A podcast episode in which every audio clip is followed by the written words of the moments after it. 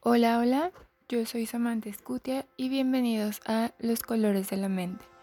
Este podcast está hecho para adentrarnos más en nuestra mente y comprender diversos aspectos de ella, conocer más sobre el mundo de afuera y cómo se relaciona con nosotros, además de entender sobre la diversidad de la vida. Así que, bienvenidos y vamos a comenzar.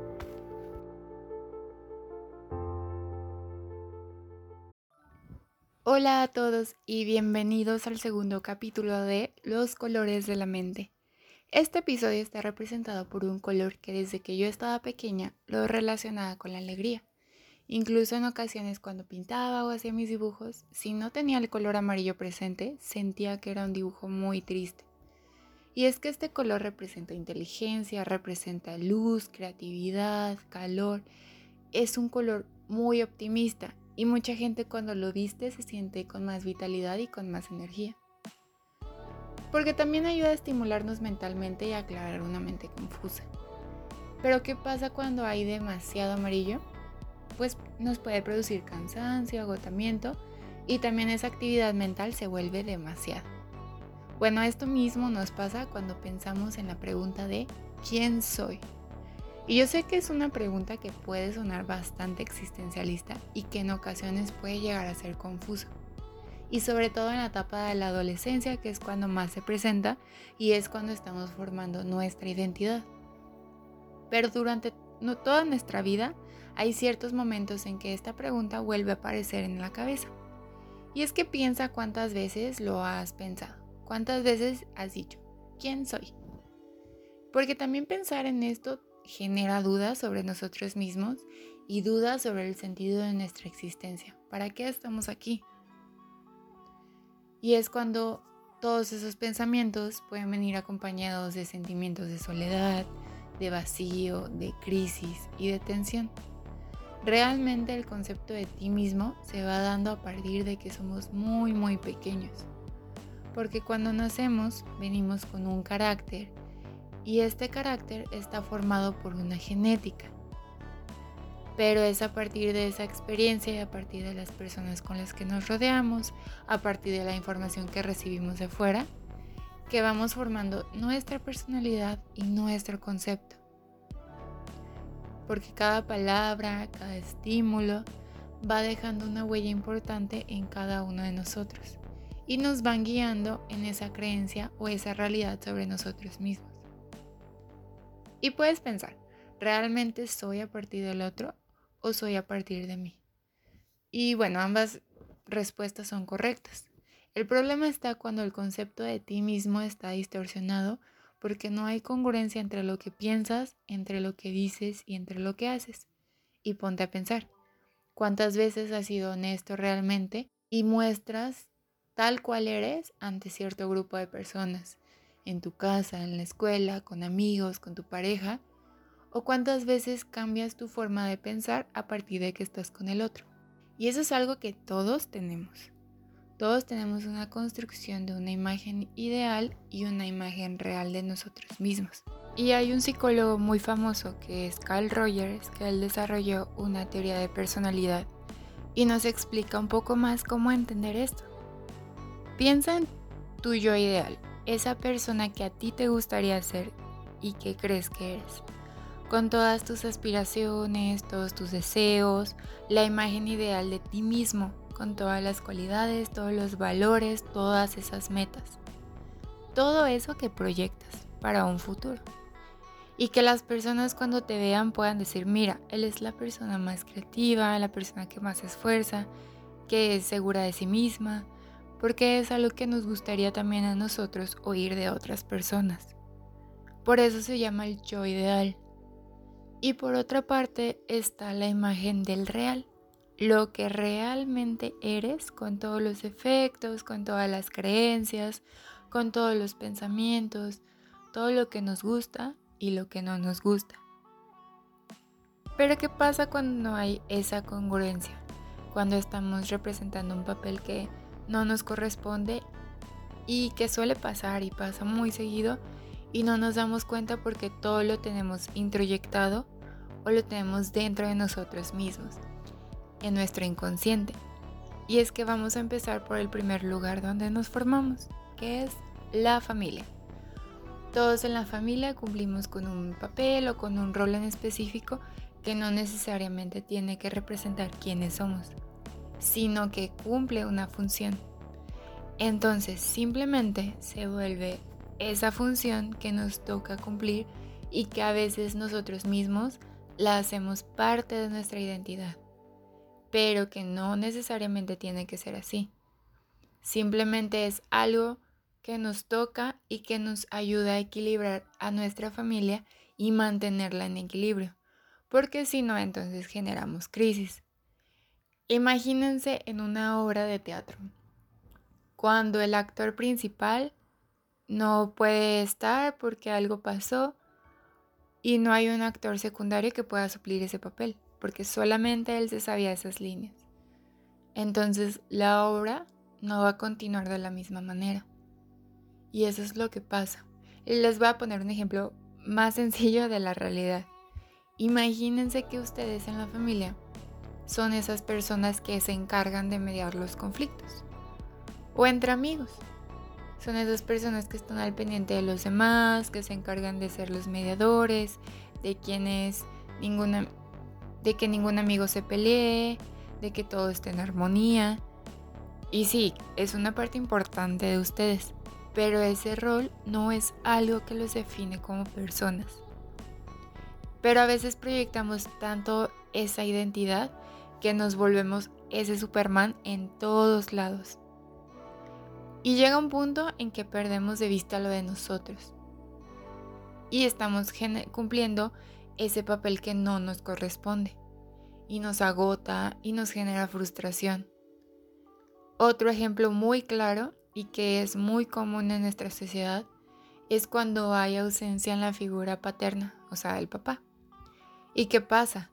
Que el hijo o la hija mayor pasan a representar ese rol porque tiene que haber alguien que cuide a la familia, alguien que se haga responsable. Entonces llega un punto que esa persona por cumplir esa expectativa pierde de vista sus propios deseos y sus propios intereses. Y puede afectar todas sus áreas, desde lo laboral hasta lo personal. Pero no es algo que, que haya un culpable o que alguien diga es que a ti te toca hacer esto y a ti te toca hacer el otro. Simplemente las circunstancias y la estructura de la familia y todo lo que vivimos nos llevan a formar esa interacción en todos lados, con la familia, con los amigos y en la pareja. Y que al ser algo inconsciente, no nos damos cuenta y no sabemos cómo cambiarlo. Y cuando somos un poco más conscientes podemos decir, bueno, ya me di cuenta que soy esto, que no quiero serlo más e intento cambiar o intento buscar quién soy. Pero acuérdense que es como una balanza y estamos hablando de un equilibrio. Y por lo tanto, ¿qué pasa cuando se quitan las cosas de un lado de la balanza? Todo se empieza a derrumbar y a desequilibrarse. Y es cuando aparece la resistencia al cambio. Porque también es como un sistema de alarma en nuestra mente que nos dice, Cuidado por ahí no es, no te vayas por el camino equivocado, regrésate, es por acá. Y no necesariamente es cierto. Recuerden que todo esto lo tenemos introyectado o muy dentro de nosotros y lo hacemos parte. Y muchas veces eso que está en nuestro inconsciente, en nuestra mente, nos puede sabotear. Porque también el intentar cambiar siempre va a hacer que salgamos de nuestra zona de confort e intentar mejorar. Y muchas veces es aventarnos a eso que desconocemos. Entonces preferimos mantenernos en la comodidad de seguir siendo como somos. Y no sé si habrás escuchado esta frase o la habrás dicho tú mismo cuando dices, es que siempre he sido así. ¿Y cómo voy a cambiar si tantos años de mi vida he actuado de esta manera? ¿Y es difícil? Sí.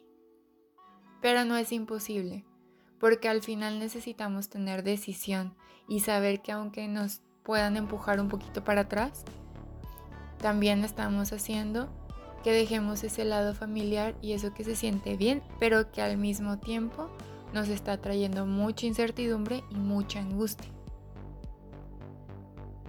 Como si una parte de tu cerebro dijera, yo quiero cambiar y me quiero transformar, pero al mismo tiempo se detiene y dice, bueno, ¿y si mejor lo intento mañana?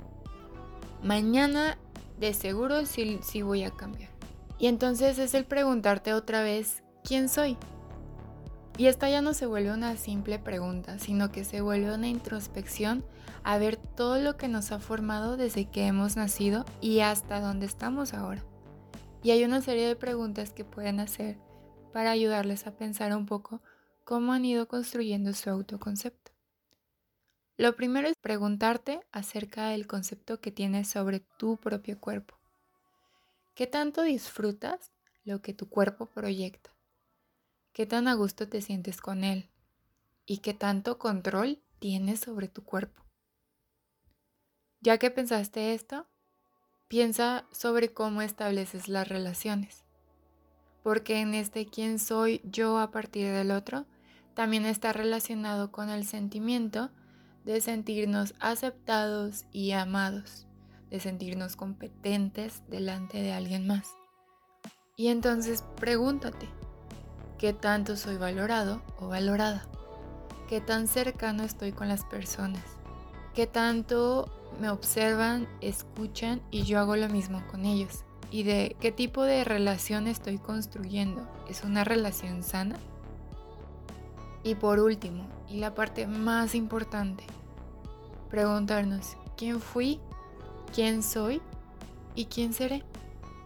Porque sí, todo lo que vivimos en el pasado nos ha ayudado a ser las personas que somos en la actualidad.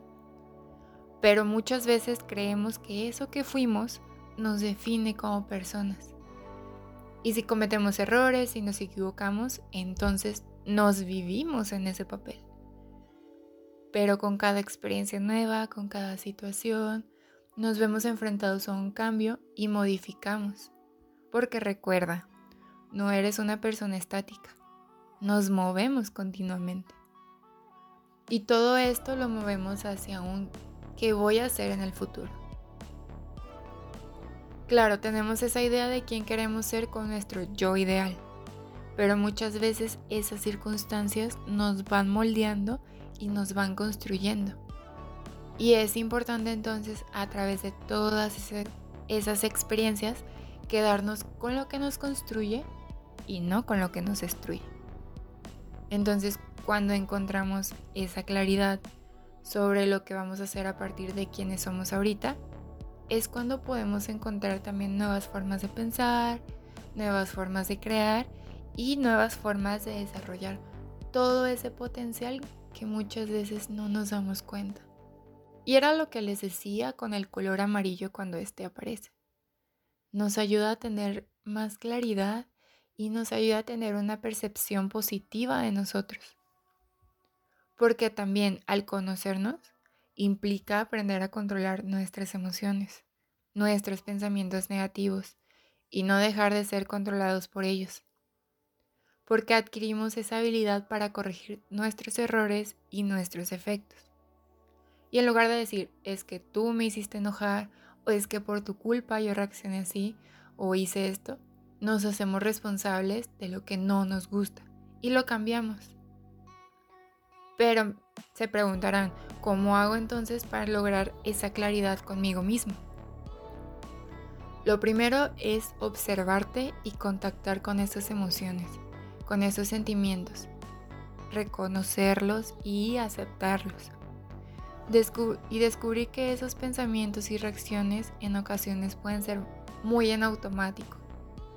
Y antes de darnos cuenta ya estamos enojados con la otra persona, ya le estamos gritando, cuando a lo mejor no tiene nada que ver con la emoción real.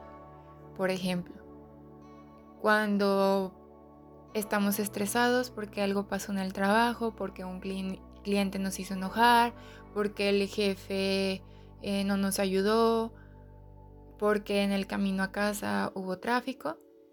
Y entonces cuando llegamos, lo más fácil es desquitarnos con la primera persona que tenemos enfrente por cualquier situación y sacamos una excusa. Pero esas reacciones son tan automáticas que no las llegamos a pensar. porque realmente no es que estuvieran enojados porque la persona que, que está en su casa em, no les tenía preparada la comida, sino que la situación real fue la que vivieron en su trabajo. Pero es más fácil a veces echarles la culpa a otras personas que a uno mismo, voltear a verse a uno mismo. Por eso es importante reconocer y aceptar la responsabilidad de cada uno.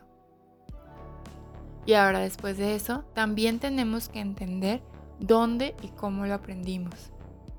Pero también reconocer que ya no somos esos niños o esos adolescentes que actuaron o que reaccionaron de cierta forma o que tienen esas creencias, sino que ahora que somos adultos tenemos ese enorme poder de cuestionar y decir, ok, esto que aprendí, ¿sí me sirve ahorita o no me sirve? Y entonces cambiarlo y generar una nueva forma de manejar situaciones y una nueva forma de construir. Y claro, no es fácil conocernos porque toma mucha conciencia. Y en el camino nos vamos a encontrar con muchos obstáculos. Y es desde justificar nuestras acciones y sentirnos culpables por lo que estamos haciendo, hasta tener miedo de encontrar algo que no nos guste. Podemos buscar las respuestas y fijarnos afuera y echarle la culpa a la familia o a las personas con las que convivieron. Pero entonces van a vivir en ese ciclo por siempre. Y ahora ya te toca a ti analizar todo esto y volver a formular ese quién eres ahorita y quién quieres ser en un futuro. Y sé que es un tema bastante complejo y que queda muchísimo de qué hablar y está muy ligado al tema de la autoestima, al aceptarnos a nosotros mismos, a amarnos. Pero eso ya lo dejaremos para otro capítulo. Y bueno, hasta aquí espero que de verdad les haya gustado este tema, que les haya hecho reflexionar que los haga cuestionarse, porque claro, uno nunca termina de conocerse. Y yo personalmente, que soy psicóloga, me he encontrado en diversos procesos de autoconocimiento, de aceptarme a mí misma, de comprender como todas esas partes. Y les puedo decir que apenas voy al principio del camino. Y sé que es un camino largo. Y que como les decía al principio, vamos cambiando nuestra forma de vernos, nuestra forma de percibir conforme vamos viviendo nuevas experiencias. Entonces, pues sí, espero que de verdad haya movido algo dentro de ustedes y que les haya picado la espinita de decir, ahora voy a pensar en eso que estoy haciendo, en eso que soy y en eso que quiero cambiar. Y bueno, les agradezco mucho que hayan escuchado y esténse listos para el siguiente capítulo de Los colores de la mente. Bye.